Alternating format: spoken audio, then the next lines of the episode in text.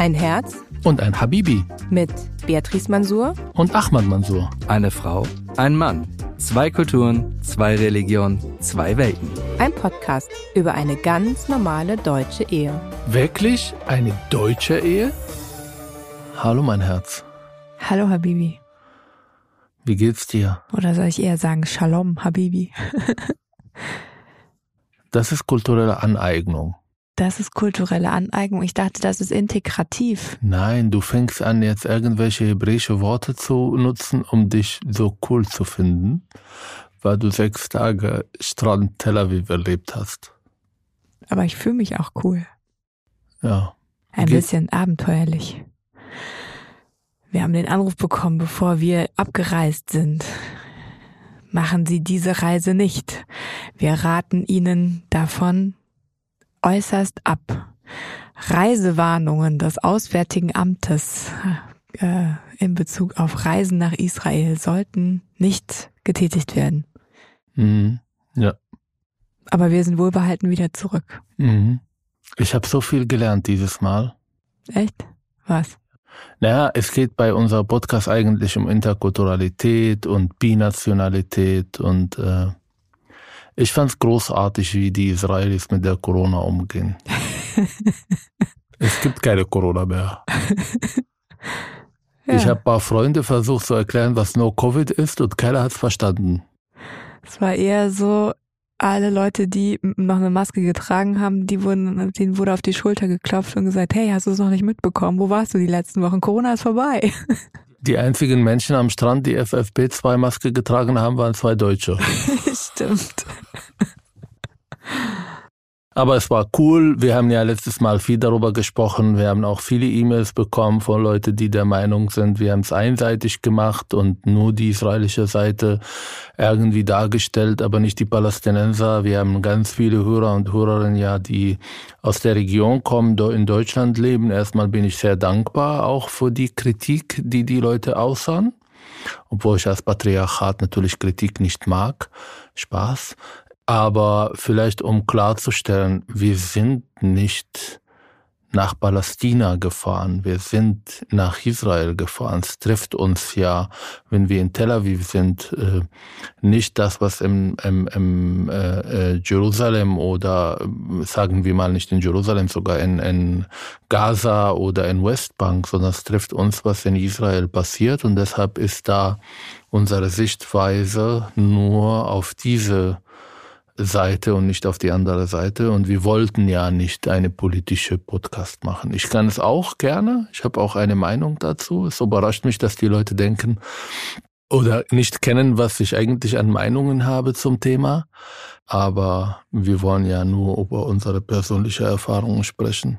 Ja, und ich glaube auch, dass diese subjektiven Betrachtungen, ja, das ganz Persönliche, wie sehen wir den Teil, der Ausschnitt dieser Wirklichkeit, den wir wiedergeben, ist natürlich nicht vollständige Bild und wir sind auch nicht in, unserem Podcast irgendwie dafür da, dass wir jetzt äh, ganz ausgewogen alle Seiten gleichermaßen betrachten und jede subjektive Realität genauso, aber auch natürlich wie die von manchen Zuschriften, die wir bekommen haben, haben genauso ihre Berechtigung. Genau.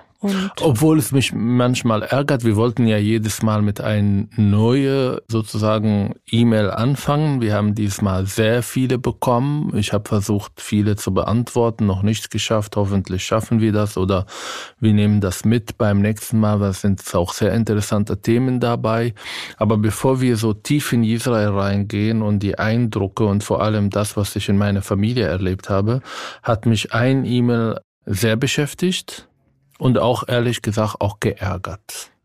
Und zwar schreibt ein Herr, Hallo ihr zwei, ich höre euer Podcast schon eine graue Zeit und bis zum heutigen Tag gefiel mir euer Podcast eigentlich recht gut. Und da reagiere ich allergisch. Ich habe so viele Leute, die schreiben, damals, als sie noch über Antisemitismus und Dschihadismus gesprochen haben, da habe ich sie gefeiert. Aber seitdem sie über Corona schreiben, mag ich sie nicht. Und ich frage mich, äh, was mache ich eigentlich hier? Bin ich ein Entertainer? Bin ich hier, um Leute Gefallen zu finden oder ob, um meine Meinung zu sagen? Und er schreibt, und von der heutigen Folge bin ich sehr enttäuscht. Diese Oberflächlichkeit, wie hier das Thema Rassismus behandelt wurde, hinterlässt bei mir nur Kopfschütteln. Ich empfehle euch mal das Buch Why We Matter, das Ende der Unterdrückung von Emilia Rogic zu lesen.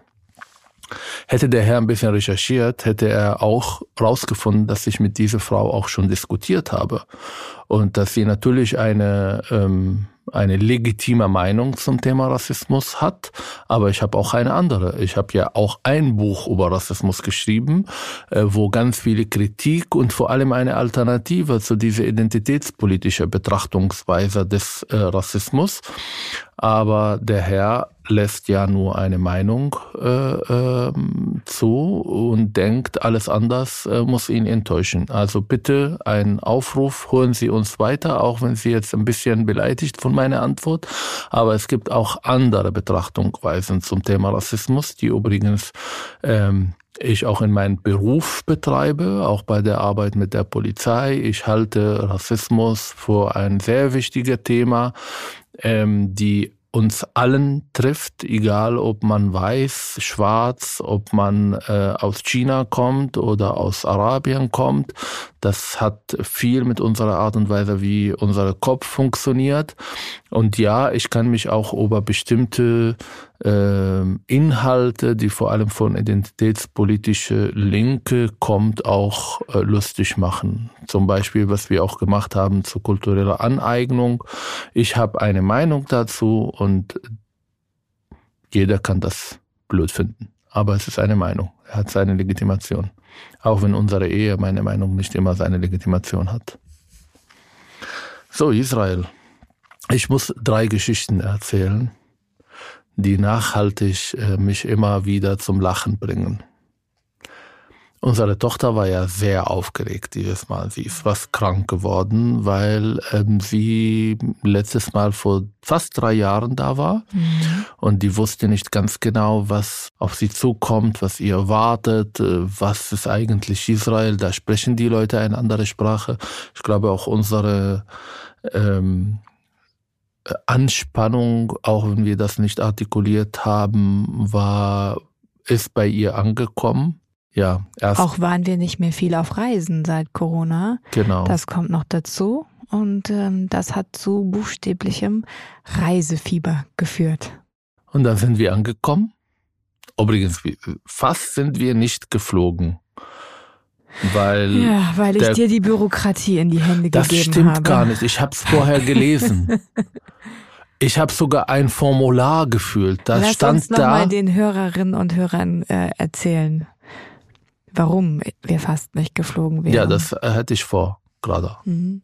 Also, laut EasyJet macht der Coronavirus Unterschiede zwischen Nationalitäten. Ich und meine Tochter haben die israelische und die deutsche Staatsbürgerschaft.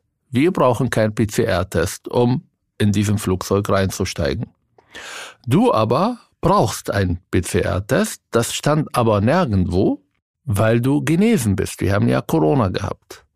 Aber die Frau, die äh, an diese Schalter sitzt und unbedingt ihre Macht spielen lässt, war nicht bereit, einen positiven Test als einen Genesenstatus zu akzeptieren, weil das ist nicht vom Gesundheitsamt ist, obwohl es ein PCR-Test und er ist ja aus, aus, äh, aus einer offiziellen Seite. Aber das reicht nicht. Und die BKA-Beamter, die einen Tag vorher angerufen haben, um mir zu sagen, bitte nicht hinfliegen, waren auf einmal nicht zu erreichen, weil sie am Flughafen beschäftigt waren mit irgendwelchen Schmuggler. Und deshalb haben wir 179 Euro bezahlt für deinen äh, PCR-Test, damit wir überhaupt fliegen dürfen. Nur 170, aber ja. Genau. Mhm. um vier Stunden später alle nochmal noch einen PCR-Test zu machen. Und dann kamen wir an und sollten eigentlich in Quarantäne gehen. Aber unsere Freunde in Israel haben gesagt, eigentlich braucht ihr keine Quarantäne. Und dann wollten wir essen, haben wir dann beim Hotelrezeption gefragt und gesagt, ja, Quarantäne, geht mal essen. Er kommt ja zurück, das ist Quarantäne. und dann sind wir irgendwo ähm, essen gegangen waren viele Touristen, die mit uns am Flugzeug waren, auch der Meinung, dass Quarantäne nicht so ernst zu nehmen ist? Oh Gott, was für Zuschriften werden wir bekommen jetzt? Hm. Ist das strafbar? Ich glaube, es ist verjährt. Es Ja, ist vorbei. Okay, super. Wir waren ja auch negativ. Aber das ist, das zeigt eigentlich so diese, diesen, und da sind wir eigentlich schon bei unserem Thema kultureller Umgang mit bestimmten äh, Vorgaben und Regeln, ja. Regeln sind in Israel eher so eine Art Empfehlung. Empfehlung, Orientierung, die man aber immer unter gewissen, ja, einfach nochmal Abwägungen, passt das jetzt, passt es nicht, passt es für mich oder passt es nur für dich, einfach nochmal anders bewertet wird. Und ähm, ja, ich glaube, jeder hätte den Kopf eher geschüttelt, hätten wir uns daran gehalten und äh, hätten wir gesagt, nein, aber wir dürfen ja nicht raus und äh, müssen jetzt irgendwie gucken, wie wir an Essen kommen. Und jeder hätte gedacht, was ist das Problem? Ja. Egal, wir sind rausgegangen. Unsere Tochter, die einfach ihre interkulturelle äh, Sprachkenntnisse zur Schau stellen wollte, hat angefangen in Tel Aviv, weil sie keinen Unterschied gemacht hat zwischen meine Eltern, die Arabisch ja, und zwischen Tel Aviver, die meistens Hebräisch sprechen, angefangen irgendwie Leute auf Arabisch zu begrüßen, was zu großer Irritation geführt hat in diesem sehr ähm, angespannter Situation in Tel Aviv, warum der Vater jetzt auf einmal Hebräisch spricht und die Tochter dann auf Arabisch dann äh, die Leute da begrüßt. Das fand ich lustig. Viele Leute waren ein bisschen so irritiert. Und die zweite Sache, das werde ich nie in meinem Leben vergessen. Wir waren bei meinen Eltern essen, dann kommt ein junger Mann rein beim Iftar. Also wir saßen alle an einer großen, großen Tafel und äh, waren mitten am Essen und es klopft und es ist Warum sehr musst du mich jetzt äh, ergänzen? Ich habe die Geschichte auch. Ich bin dabei, die Geschichte zu erzählen. Weil ich dachte, wir machen den Podcast zu zweit und nicht nur Ja, du. aber das ist jetzt meine Geschichte. Ich wollte das erzählen. Ich bin auch in der Lage, auch als ein äh, People das of hat damit Color nichts zu tun. Das hat einfach mit deinem Redeanteil eine zu Geschichte tun. auf ist okay. Arabisch, äh, auf äh, Deutsch auch zu erzählen. Ich mache es kurz und dann bist du dabei. Dann kannst du äh, deinen Anspruch auf Anwesenheit auch sehr deutlich dann erweitern. Bitte. Der junge Mann kam rein, ein bisschen schüchtern, mit einer Tüte Fleisch. Wir haben gesehen, dass es da, also es ist äh, der, unser Nachbar. Und ich habe äh, vor beim Reingehen gesehen, dass sie da irgendwie äh, zu viele Leute haben und dass sie feiern, dass sie gerade einen Lamm geschlachtet haben. Und dann fragt meine Mama, warum bringst du uns Fleisch mit? Ja, das ist, weil wir gerade feiern. Ja, was feiert ihr? Ja, wegen meiner Oma. Was hat deine Oma dann? Und dann äh, kriegt er kein, kein Luft und wollte, war ein bisschen so im verlegen, wollte nicht, wusste nicht, was er sagt. Ja, die ist gerade aus dem Gefängnis entlassen wurde. ich gucke ihn an. Was? Warum? Ja, die hat paar Palästinenser geschmuggelt. Das war lustig. Ja, die Situation, die war sehr lustig, weil sie so erstens irritierend war, auch für deine Eltern und für alle, die am Tisch saßen. Es war total peinlich für den Jungen und wir sind mittendrin eigentlich im Nahostkonflikt und in wirklich lustigen, irgendwie, die dann lustige Begebenheiten sind. Was ich aber, was mich total beeindruckt hat, war, und das war ganz eher auf der emotionalen Ebene, was ich wahrgenommen habe, diese Atmosphäre, dass die Gleichzeitigkeit, dass einfach so viele Gegensätze gleichzeitig nebeneinander und es ist nicht ein entweder oder, sondern es ist immer ein und. Also wir sind an dem Strand gewesen für die Homosexuellen und gegenüber ist der Strand der Ultraorthodoxen, die auch nur an bestimmten Wochentagen, also die die Wochentage aufgeteilt haben zwischen Männer und Frauen. An drei Tagen dürfen die Männer, an drei Tagen die Frauen und ein Tag ist wegen Schabbat sowieso der Strand verboten. Dieses auch in der Stadt, das Stadtbild an sich, man sieht die auf die Menschen im Bikini und im in Boxershorts und Badehose und spielen das berühmte äh, dieses Beachball-Spiel mit diesen Holzschlägern und diesem Gummiball, was sehr laute Geräusche macht und äh, daneben sitzt eine Gruppe junger Soldaten mit Maschinengewehren und äh, sitzen genauso im Schatten wie die, die sich dabei entspannen. Und es ist so ein Trotz dabei, der so unterschwellig da ist. Es ist egal, was passiert, wir leben. Und das hat so viel Kraft, auch gerade vielleicht mm, also für mich nach diesen zwei Jahren Corona, wo alles mit so Zurückhaltung und alles mit irgendwie ja, Reduktion, diese ganze Diskussion auch wegen Klima, man soll auf alles Mögliche verzichten und weiß ich nicht und am besten aufhören zu atmen, damit man kein CO2 mehr produziert, war das für mich gefühlt total, ja, wie soll ich das ausdrücken, eine, ein Luftholen hat es ermöglicht. Dieses, ähm, das ist so, dieses Leben und Leben und Freude am Leben hat seinen Platz, hat seine Berechtigung, hat seine Legitimation und es muss nicht alles entweder oder ausschließend sein. Es gibt nicht nur schwarz und weiß, sondern es gibt ganz vieles, was nebenher Platz und seine Berechtigung hat. Mich macht das ein bisschen Angst. Warum?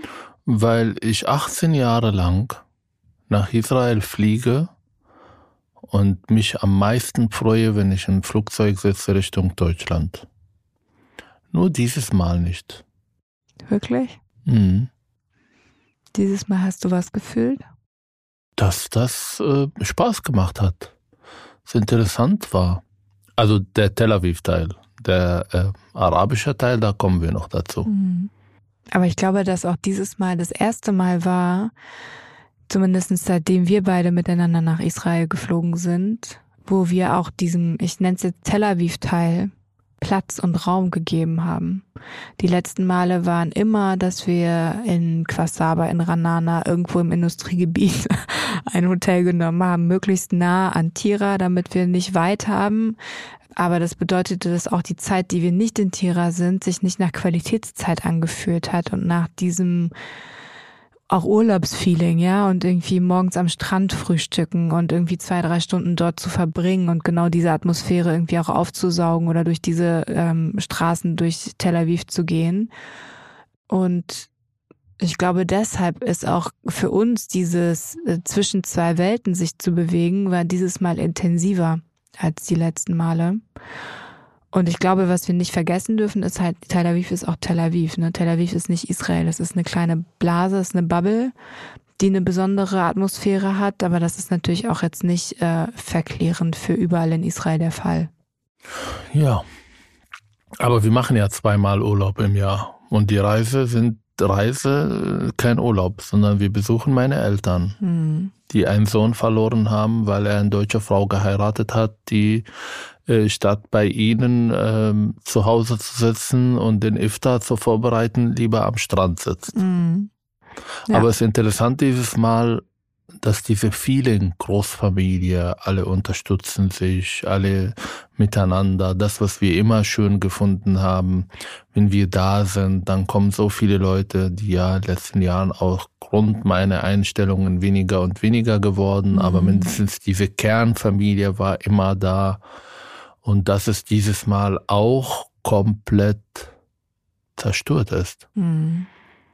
Dass eigentlich, wenn wir nicht da sind, meine Eltern fast immer alleine sind, weil die eine Schwiegertochter mit der anderen nicht klarkommt und wenn der eine kommt, dann kommt die andere nicht und dann ist mein Vater mit seinem Bruder irgendwie auch im Streit wegen Erbe und wo soll die Straße laufen zwischen den beiden Cousins und mein Bruder.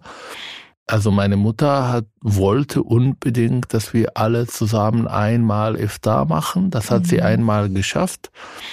Aber die Konsequenzen, dass sie bei der einer Schwiegertochter saß und mehr Aufmerksamkeit schenkte als die andere, hat dazu geführt, dass die andere mich fast einen halben Tag voll getestet, getextet hat, dass sie jetzt nicht mehr kommt, weil sie von meiner Mutter enttäuscht ist. Hm. Und die andere ist enttäuscht, weil sie überhaupt gekommen ist und mit den anderen nicht klargekommen. Und statt dass ich am Strand sitze, musste ich fast einen halben Tag nur versuchen, irgendwie zu vermitteln. Und das wollte ich nicht. Hm. Einer der Gründe, warum ich hier bin, weil ich diese Großbruder und äh, Vermittler und Autoritäre nicht spielen wollte. Ja, und dann haben wir wahrgenommen, aber nochmal zur Klarstellung, keine dieser Schwiegertöchter bin ich. es sind alles die Frauen deiner anderen Naja, lebe Brüder. da zwei Monate und dann bist du Teil davon. Ich bin auch jetzt schon Teil davon, aber jetzt bin ich noch ein sehr weit entfernter Satellit. Wir gehören auch zu dem System, ob es uns gefällt oder nicht, aber wir sind einfach sehr weit entfernt. Und wir haben schon gemerkt, dass äh, auch durch unsere einfach nur fünf, sechs Tage irgendwie da sein, wir doch sehr schnell auch äh, unsere weite F-Satellitenposition äh, verlassen haben und immer näher rangekommen sind an den Kern des mhm. äh, Sonnensystems und man unweigerlich auch reingezogen wird und versucht auch dann, oder auch ich sogar dann versucht habe, nach Lösungen zu überlegen, wo, an welcher Stelle man welchen Konflikt wie irgendwie vermitteln könnte. Ja. Aber ich will nicht vermitteln.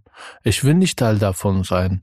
Wir wollten um 12 Uhr nach Hause gehen und mein Bruder musste sein Auto, der ein bisschen weit geparkt ist, irgendwie holen. Und dann beim Warten sieht uns mein Onkel und sein Kind, der nicht mehr mit meinem Vater redet. Und da kommt er auf uns zu, was machst du hier? Bist du hier? Ich habe ja niemandem gesagt, dass ich da bin. Warum sagst du, dass du nicht hier bist? Und dann kommt die Frau und mit dir auf Arabisch, ohne überhaupt Druck sich zu nehmen, dass du kein Arabisch kannst. Ihr seid aber morgen bei uns zum Iftar. Und da gibt's keine Chance, Nein zu sagen. Und dann gehe ich zu meinen Eltern und sage, ja, sie haben mich eingeladen.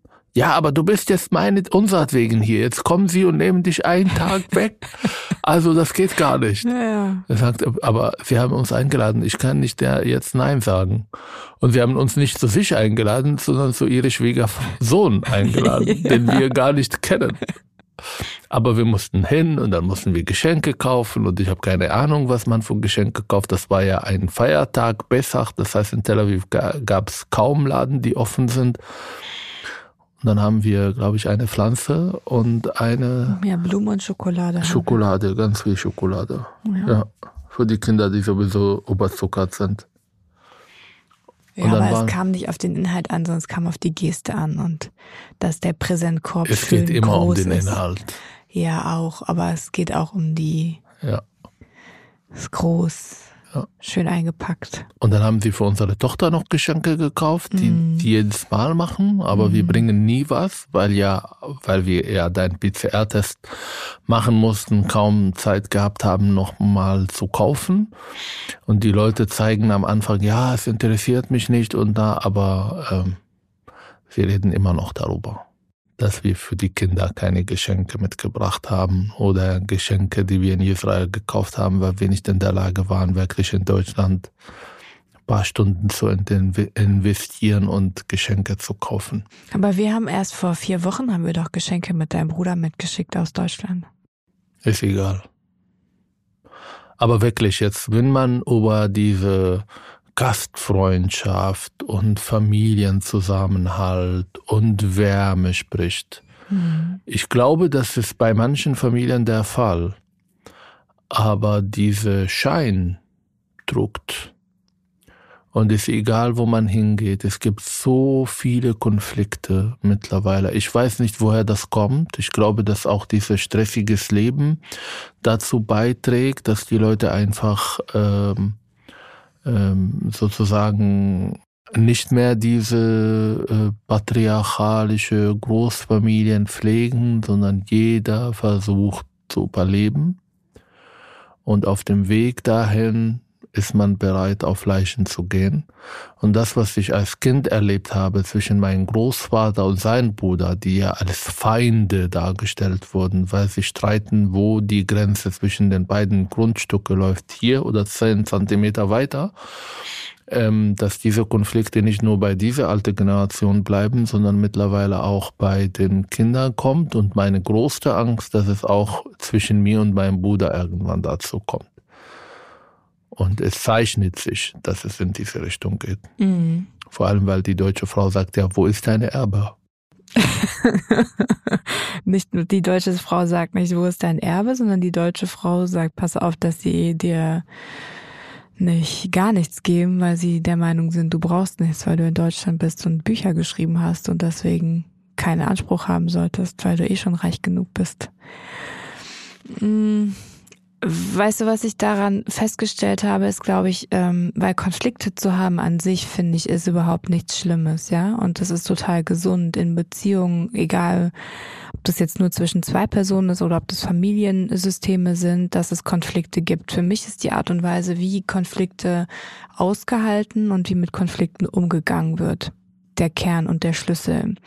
Und es gab diese eine Situation, wo wir dann eben eingeladen waren bei deinem quasi, ja, bei deinem Onkel ähm, und eben dieses zum zum dieser Kernkonflikt, der irgendwie seinen Ursprung vor zweieinhalb Jahren hat, irgendwie zur Sprache gekommen ist. Und ähm, ich finde es total ähm, erstaunlich, dass es so wenig Reflexions Vermögen gibt und ich habe lange darüber nachgedacht, woran das liegt und ich glaube, es ist sehr viel mit dem ja, mit dem Verständnis von von der Ehre und auch bei den Frauen genau das Gleiche. Ähm, und die darf nicht beschädigt werden, weil dann würde man klein werden. Und dieses, also die Haltung von allen Konfliktparteien, die ich gehört habe bisher, ist immer, also jetzt in deiner Familie, der andere ist schuld und zwar zu 100 Prozent. Und ich bin das einfache, ich habe damit nichts zu tun, weil ich hab, musste ja reagieren, ja. Und sozusagen das, das, das, die Konfliktursache ist überhaupt nicht bei mir. Aber das ist ja nicht richtig. In jedem Konflikt gibt es immer zwei Seiten und jede Seite ist beteiligt. Und ja, es gibt die eine Seite, die ist mehr oder weniger beteiligt, kann durchaus sein, aber nicht mal den kleinen Anteil dessen zu sehen bei sich und zu überlegen, okay, ich kann vielleicht auch vergeben und ich kann vergessen, weil ich möchte, dass es wieder irgendwie die, dass, dass es wieder einen Friede gibt miteinander. Da ist keiner bereit und das seit zweieinhalb Jahre und eigentlich sind alle so traurig darüber, dass ähm, die Kontakte auch weg sind. Aber das ist, diese Traurigkeit ist nicht Antreiber genug, dafür, dass man sagt, okay, pass auf, ich mache einen Strich drunter, wir vergessen das, ähm, ich vergebe, ich verzeihe, entschuldige mich auch. Was ich nicht leiden kann, dass diese Leute miteinander eigentlich in Konflikte stehen, aber wenn irgendwas passiert, äh, jemand ist krank oder jemand ist äh, jemand heiratet oder jemand, äh, keine Ahnung, äh, kommt aus dem Gefängnis, dass sie dann sozusagen eine Maske tragen und dann hingehen, als ob es nicht war. Sitzen da halbe Stunde, unterhalten, lachen und dann gehen sie nach Hause und die Konflikte bleiben weiter. Und das auch in diese Kontaktaufnahme, die ich sehr sehr schön finde, dass man halt irgendwie die Konflikte auf die Seite legt und sagt, es ist wichtig, mit ihm zu feiern mhm. und da zu sein, dass das auch nicht genutzt wird, um nachhaltig was zu verändern, sondern es bleiben diese Konflikte und mhm. sie werden auch von Generation zu Generation weitergegeben. Und ich habe mich sehr lange gefragt, ja, wie kommt man aus diesem Teufelskreis raus? Aber ich habe keine Antwort. Und ich frage mich, ob vielleicht hier in Deutschland Menschen anders mit den Konflikten umgehen. Also keine Ahnung, wenn jetzt eine in Familie ein Erbstreit dann taucht, wird das so ein Bruch und dann redet man 20 Jahre nicht miteinander oder bleibt man doch in Kontakt? Ich glaube, darauf gibt es keine pauschale Antwort. Das kann so und so laufen. Es gibt Familien, wo man nicht mehr miteinander spricht und dann ab da sich die ähm, ja, Familienzweige und Verbande auflösen oder wo es dann irgendwann auch später wieder zu einer Aussprache kommt, wo auch das gerichtlich gelöst wird und dann sozusagen das Gerichtsurteil die Möglichkeit bietet, dann den Konflikt irgendwie beiseite zu legen. Also dass sozusagen das ausgelagert wird. Ich glaube aber, dass insgesamt kommt es ähm, darauf an, welche Konfliktlösungsfähigkeiten werden in der Erziehung und in der Familie hochgehalten oder auch, auch äh, weitergegeben. Und dadurch, dass die Konflikte, die in deiner Familie, und jetzt spreche ich nur von deiner Familie, diese ähm, Konflikte, die dein Vater mit seinem Bruder hatte, die der Opa mit seinem Bruder hatte, die sind nie, die sind in diesen Konflikten gestorben. Also die Konflikte sind nicht aufgelöst worden und keine Generation bis zwei Generationen vor dir hat nicht erlebt, dass Konflikte aufgelöst werden konnten. Und ich glaube, dass dadurch eine Reproduktion ist, die wir erleben, in dieses, in diesen Zustand dieser Konflikte hinein. Ich glaube sogar, und ich gehe sehr weit mit meiner These, dass es sogar eine Teil der Beschäftigungsmaßnahmen, die diese Menschen haben, dass sie Konflikte haben, worüber sie darüber sprechen können und das auch weitergehen. Und ich habe bei meinen Cousins, aber auch bei meinem Bruder auch bemerkt, das ist Teil der Mann werden, ja dass man auf einmal darauf besteht, nicht verarscht zu werden und dass man das Gefühl hat, die andere Seite will immer irgendwie ähm, etwas tun, was nicht in Ordnung ist und ich darf nicht schwach werden. Mhm. Und ich darf nicht schwach werden bedeutet, ich bestehe drauf und ich führe diesen Konflikt bis zum Ende und komme nicht ähm, in den Dialog, um überhaupt eine Lösung zu finden, sondern ich komme in den Dialog, um zu zeigen, ich bin jetzt ein Mann, ich bin kein Kind mehr. Mhm. Mit diesen Menschen bin ich ja groß geworden. Ähm, wir saßen zusammen, ich äh, bin mit ihnen einkaufen gegangen, äh, sie waren meine Kinder, sozusagen. ich war so 20 und die waren sieben und sechs und fünf. Wir haben zusammen gespielt und merke, je älter sie werden, es ist dieser Drang da, vor allem die Eltern, aber auch die Umfeld zu beweisen, ich bin kein Kind mehr. Mhm. Und jetzt will ich ernst genommen werden. Und wie werde ich ernst genommen werden? Indem ich einen Konflikt suche, wo ich meine Männlichkeit zeige. Mhm. Und das glaube ich bei, bei vielen eigentlich der Fall gewesen. Ähm, weil auch, glaube ich, bei meinen Eltern, auch wenn sie unzufrieden mit diesem Konflikt sind, sie aber sehr zufrieden, dass ihre Kinder jetzt Männer sind, die irgendwie auch Probleme lösen oder überhaupt Probleme auslösen. Und ich bin kein Mann. Nee, du bist dem ja aus dem Weg gegangen. Mhm. Und die Frage ist aber bei deiner Theorie, was ist mit den Frauen? Weil die Frauen haben ja auch viele Konflikte auch begonnen und führen auch diese Konflikte. Siehst du das da auch als ein Teil des Erwachsen- und äh, Großwerdens oder sozusagen des Frauseins? Naja, erstmal die Frauen tragen dazu bei, indem sie bei diesem System mitmachen. Das heißt, sie geben auch die Anerkennung für diese Art von Mannsein. Ähm, sie fordern ihre Kinder, auch Männer zu werden.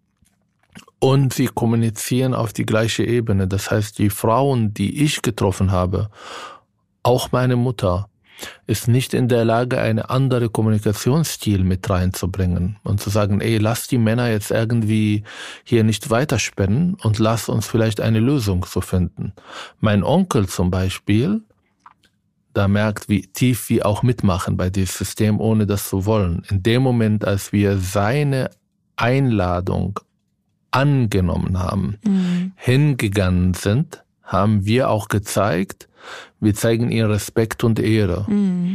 Und als Gegenleistung kam er, obwohl mhm. er mit meinen Eltern streitet, obwohl er sozusagen ähm, sozusagen im Streit mit meinen Eltern sind, kam er am letzten Abend, um uns zu verabschieden. Mhm. Und ich mhm. weiß nicht, ob du bemerkt hast, mein Bruder Khaled, der mhm. eigentlich im Streit mit ihm, kam ja, inzwischen mhm.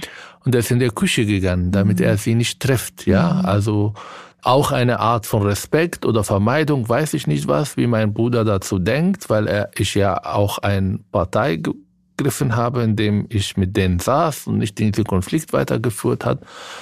Und meine Mutter war nicht in der Lage, auf diese Menschen, auf meinen Onkel und seine Frau zuzugehen. Sie saß da und war unzufrieden, dass sie jetzt da sind. Die hat nichts gesagt. Sie hat ihnen Kaffee gegeben, sie hat mit denen unterhalten, aber diese Herzlichkeit, die eigentlich eine Frau zeigen muss oder eine Familie zeigen muss, wenn ein Gast zu uns kam, die war sehr begrenzt. Und das merkt die andere Seite. Hm. Und das wird nicht dazu führen, dass diese Treffen jetzt irgendwie dazu führt, dass was sich was verändert. Mhm. Sondern wir sind raus aus diesem Konflikt. Keiner wird uns irgendwie mit Waffen bedrohen, wenn wir da sind. Ich habe alle Parteien getroffen und ich war mit denen alle cool so zwischen den Regen laufen mhm. und sagen, ich bin hier nur zu Gast. Ich habe nichts vor, irgendwie jetzt Teil davon zu sein. Mhm. Aber das war sehr anstrengend und ich glaube, das wird uns jetzt immer begleiten.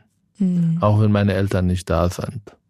Meine Mutter hat ihren Abend, wo alle dabei sind, aber wird in den letzten nächsten Jahren einen hohen Preis bezahlen mhm. dafür, dass sie diese Abend veranstaltet hat. Das wird nicht mehr geben.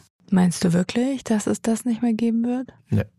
Also wenn wir da sind, im Ramadan, mhm. wo alle im Ferien sind und nicht arbeiten, das ist in 18 Jahren einmal passiert. wenn wir es nochmal schaffen, dann kann es sein, aber ich glaube, wir schaffen das in den nächsten 20 Jahren nicht mehr. Naja, wenn wir es schaffen wollen, vielleicht. Aber ich glaube auch nicht, dass unsere Aufgabe sein soll, auch wenn das äh, im ersten Moment verlockend ist, dieser Gedanke, der Friedensstifter zu sein und der, sozusagen irgendwie die, den gordischen Knoten äh, lösen zu können, den irgendwie alle anderen. Will ich nicht. Ich und will nur mal Ruhe haben. Das ist eben. Und meine Erbe. ähm, ja, das wird nicht klappen. Also ich glaube, wenn, wenn wir versuchen würden, äh, Friedensstifter zu sein, dann würden wir ganz schön tief in das Schlamassel reingezogen werden. Und es würde nicht funktionieren. Und am Ende. Nein. Ähm, Was mich trieb, ist nur eigentlich die Leute nicht einen Grund zu liefern, mich zu hassen. Weil meine Gefährdung ist sowieso so hoch, dass ich jetzt nicht will, dass mein Onkel oder sein Sohn jetzt sagt, guck mal, da kommt diese Ungläubiger, mhm. lass paar Leute in der Moschee anrufen. Mhm. Und deshalb wollte ich eigentlich nur Frieden finden mit allen. Aber mit diesem Konflikt will ich nichts zu tun. Das ist sehr schade, mhm. weil wie gesagt, ich bin mit dieser Glaube groß geworden, dass Familie über alles ist und dass Familie das Wichtigste ist. Und am Anfang habe ich mich gelacht über die Deutschen, die am Weihnachten streiten, weil sie Socken von ihren Kindern bekommen und dann sind sie beleidigt und dann werden die Eltern rausgeschmissen oder die Kinder. Habt ihr ja immer wieder gesagt, bitte nicht streiten am Weihnachten. Mhm. Aber ich muss zugeben, in meiner Kultur sieht es auch nicht anders aus. Und ich glaube, je tiefer man schaut und realistischer man schaut, und ich beneide die Familien, die überhaupt keine Konflikte haben oder die mit den Konflikten anders umgehen, also verdrängen. Oder auch lösen. Gibt's ja auch. Das ist ja nicht nur Verdrängung, das ist das Wirklich? Einzige. ja, es gibt auch die Möglichkeit, Konflikte zu lösen. Mhm. Mhm. Ich muss sagen, bei deiner Familie habe ich das auch nicht gefunden. Mhm.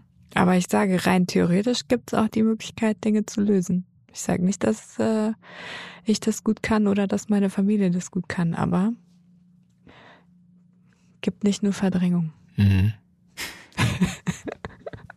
Wir machen das alles besser. Ja. In unserer Familie. Genau. Habe ich auch als Kind gesagt. Mhm. Meine Eltern haben es auch gesagt. Wir sind zivilisiert. Wir lösen ja. Probleme anders. oh. Aber es war eine sehr interessante Reise. Mhm. Hat Spaß gemacht. Mhm. War ein bisschen zu kurz. Ja. Und ich habe mich auch als Mann geführt, weil ich dann auch Nachrichten gefiltert habe. Als die ersten Raketen sozusagen von Gaza kamen, da gab es mehrere Fälle in den letzten Tagen, da habe ich entschieden, dir nicht Bescheid zu sagen. Damit du keine Angst hast. Und interessant, meine Tochter hat, ich glaube, sie, wie gesagt, sie war sehr angespannt. Mhm. Und äh, ihre Anspannung hat ein Objekt gefunden. Und zwar der Schwimmritter heißt das. Ich weiß, wie man das auf Hebräisch sagt. Mit Bademeister. Ziel. Bademeister. Genau. Der Bademeister hat ein Riesenhaus. Also und, am Strand, der Bademeister. Und ein Mikrofon. Genau. Und bei diesem Mikrofon ähm, hat er fast jede zweite Minute äh, irgendwas reingeschrien. Gemacht, genau. genau. Ey, du, komm raus, das ist sehr, sehr gefährlich. Du und bist zu weit. Du mit der blauen Badehose. Nicht noch weiter raus. Nee, ihr da hinten. Ihr müsst auch noch mal. Nein, und jetzt sage ich wirklich, ihr sollt wirklich zurückkommen. Ja.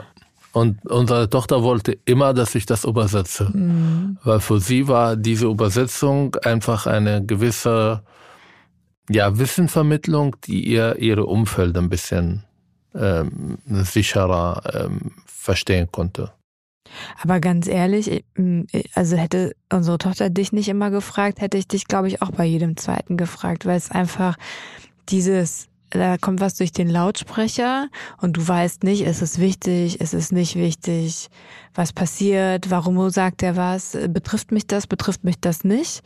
das ist schon komisch, wenn man das überhaupt nicht, wenn man gar kein Wort irgendwie äh, und das gar nicht bewerten kann. Und deswegen war ich eigentlich immer ganz dankbar, dass sie dich immer gefragt hat und ich damit auch wusste, was los ist. Ein siebenjähriger Mädchen mit pinke äh, Unterhose ist verloren gegangen. Ich sage, oh mein Gott, kommt jetzt ein Leiche aus dem Wasser. Ja, ich bitte alle, die zu suchen. Wir haben das Mädchen gefunden und alle klatschen. Und alle haben applaudiert, ja. Aber es ist interessant, der heißt Bademeister auf Deutsch. Ja, also zumindest der Bademeister im Schwimmbad. Ich weiß Okay. gar nicht, bei, am Was Strand interessant, ist das, diese Meister. In ja. Israel gibt es keine einfache, Mit keine einfache Arbeiter. Ja? Nein. Sogar im Restaurant gibt es auch keinen Kellner mehr, sondern Tischmanager. Ja. Das sind alle Manager. Und die haben alle Walkie-Talkie und wenn du Walkie-Talkie gehabt hast, dann hast du alles erreicht in Israel. Es gibt keinen Busfahrer. Der ist ein Mobilitätsmanager. und wenn du jemanden fragst, was er macht, er ist immer ein Manager, ja. Also wie können wir unsere jetzt Arbeit oder unsere äh, beze berufliche Bezeichnung mit Manager machen, wenn wir da leben wollen? Integrationsmanager. Mm, Wertemanager, Mhm. Demokratiemanager. Ja. Und es gibt keinen Türsteher in Israel, sondern Sicherheitsmanager. Verstehe. Und keine Rezeption, sondern Hotelmanager. Oder Gästemanager. Genau. Sogar die Frau, die, die Putzfrau, wie man das auf Deutsch sagt, die hat uns angerufen, um zu fragen, wann sie unsere Hotelzimmer putzen darf. Und die hat nicht gesagt, ich bin die Putzfrau, wann darf ich rein? Ich bin die Sauberkeitmanagerin. Und man merkt, die kriegt mehr Anerkennung und äh, ja, ich habe Angst vor Manager. Ja, Ja. ich finde das Konzept gut. Und die Taxifahrer sind auch keine Fahrer, Mm sondern auch, glaube ich, Mobilitätsmanager oder so. Wir können dieses Spiel bis zum Ende machen. Ja. Vielleicht ist es auch ein Konzept für Deutschland, um mehr Leute zu äh, rekrutieren zu können. Wir suchen nicht ein, äh, wie heißt er, unsere Sekretärin? Geschäftsführer, äh, Assistenten? Assistenz der Geschäftsführung. Genau. Sondern Büromanager. Wir suchen eine Büromanager. Oder Leiter. Büroleiter. Ja, oder eine Chefmanagerin. Und wir sind kein Leute, die jetzt einen Podcast machen, sondern wir sind Podcastleiter und Leiterin. Wir sind Informationsmanager. Mhm. Genau. Ja, Cool. Machen wir. finde ich gut. So, wollen wir die Leute jetzt schlafen lassen? Ich wollte dich eigentlich noch fragen, ähm, wann wir wieder nach Israel fahren. Meine Tochter, unsere Tochter hat uns heute, heute Morgen mich gefragt, wann, ob, also wann wir das nächste Mal hinfahren. Ob wir denn im Juni hinfahren können. Es gibt gesagt, keine Ferien Juni, im Es gibt Juni. keine Ferien im Juni. Oh Mann, Ich habe oh. geguckt an deinen. Geburtstag, aber äh, wir müssen für drei Tage äh, 2500 Euro bezahlen. Im nächsten Leben, wenn wir ein bisschen besseres Geldmanagement betrieben haben, Oder Leiter geworden weiter sind. geworden sind. Ja, irgendwann. Nach dem nächsten Krieg fahren wir hin. Ich weiß nicht, was ich mit dieser Zeitangabe anfangen soll, aber sie klingt gut. Du hast durchschnittlich einen Krieg pro Jahr. Wir haben seit Mai keinen Krieg, also was ich nicht hoffe, aber ähm, ich glaube, das Land muss sich ein bisschen entspannen und dann können wir nochmal eine Reise machen. Es werden sehr interessant in Israel in den nächsten Monaten. Hm. Aber alles so teuer. Frühstück 100 Euro. Ja. Ja. Das Ich habe mich ich- ganz, ganz am Anfang einfach entschieden. Ich habe auch nicht mehr auf die Preise geguckt. Ich habe auch die Preise nicht mehr umgerechnet. Ja, ich habe alles bezahlt. Nee, das stimmt überhaupt nicht. Ich habe auch sehr viel bezahlt. Du hast die, du hast in den Restaurants bezahlt. Ich habe unsere Shopping-Sachen bezahlt.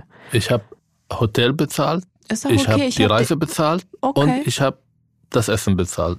ich denke, wir haben erstens Und du hast ein eine Äh, gemeinsame eine Kasse. Schuhe äh, gekauft, die dir super gefällt, um dann unsere deutsche Freunde zu sagen, guck mal, wie arabische Schuhe aussehen, very Arabic. Warum machst du dich lustig über meine Kultur? Ich habe ich überhaupt nicht. Das habe ich doch. Ich ziehe doch die Schuhe an. Das ist doch eine positive Aufwertung. Aber ich darf sie wahrscheinlich auch dann nicht anziehen. Das ist auch kulturelle Aneignung. Mhm. Sie zu kaufen und dass sie mir gefallen alleine ist wahrscheinlich schon kulturelle Aneignung. Mhm. Mist, ich muss sie zurückgeben. Ich wollte aber eigentlich noch was anderes sagen. Egal, vergessen. Das ist Ich sage was jetzt. Mhm. Bitte abonniert uns. Schreibt. Ich mache es arabisch. Ich werde sterben, wenn ihr uns nicht abonniert. Ich bin so traurig. Ich weine nachts in den Schlaf. Bitte bewertet uns mit fünf. Wir geben uns so viele Mühe. Guckt uns an. Wir lassen unsere Arbeit, um hier zu kommen, damit ihr endlich uns abonniert. Bitte tut das. Im Ernst, tut das. Ich kenne Leute. Bleibt gesund. Wir auch wenn Corona uns. in Israel nicht mehr existiert. Alle haben gesagt, Corona ist vorbei. Also wie sage ich hier auch, Corona ist vorbei und kriege einen Shitstorm von No-Covid. Wobei Annehmen. man muss aber, und das glaube ich, müssen wir nochmal ganz kurz nur als Einschub nochmal sagen, Corona ist vorbei in Israel, aber die haben trotzdem in den äh, Malls noch Masken gehabt. Ist jetzt auch weg? Ja. Okay, aber als wir da waren, äh, gab es da noch Maskenpflicht und also alles in geschlossenen Räumen und in ah, ah, unserem. das ist keine Masken, wie wir hier in Deutschland finden. Das ist nur ein äh, Mundmaske. ich habe kein einziger gefunden, der wirklich in der Lage war, die Maske über Nase und äh, Mund zu machen. Das ist nur Mund. Und alle natürlich diese medizinische Masken. Wir waren die einzigen auch, die in den Mall mit FFP2-Masken Ja, das stimmt. Bleibt gesund. Bleibt gesund. Wir freuen uns über jeden Stern, über jedes Like, über jede Zuschrift. Ja. Teilt uns, erzählt euren Freunden von uns. Ja. Bis zum nächsten Und bitte Mal. nicht auf welt.de abonnieren, das geht nicht. Ihr könntet das sehr gerne hören und auch kommentieren. Aber wenn Sie fünf Sterne, weil ich bekomme ganz viele E-Mails, wo man das machen kann, Apple Podcast, äh, Amazon Prime Podcast, Amazon Musik, glaube ich, Podcast und äh, vor allem natürlich auch äh, bei Spotify. Spotify. Bis zum nächsten Mal. Tschüss. Tschüss.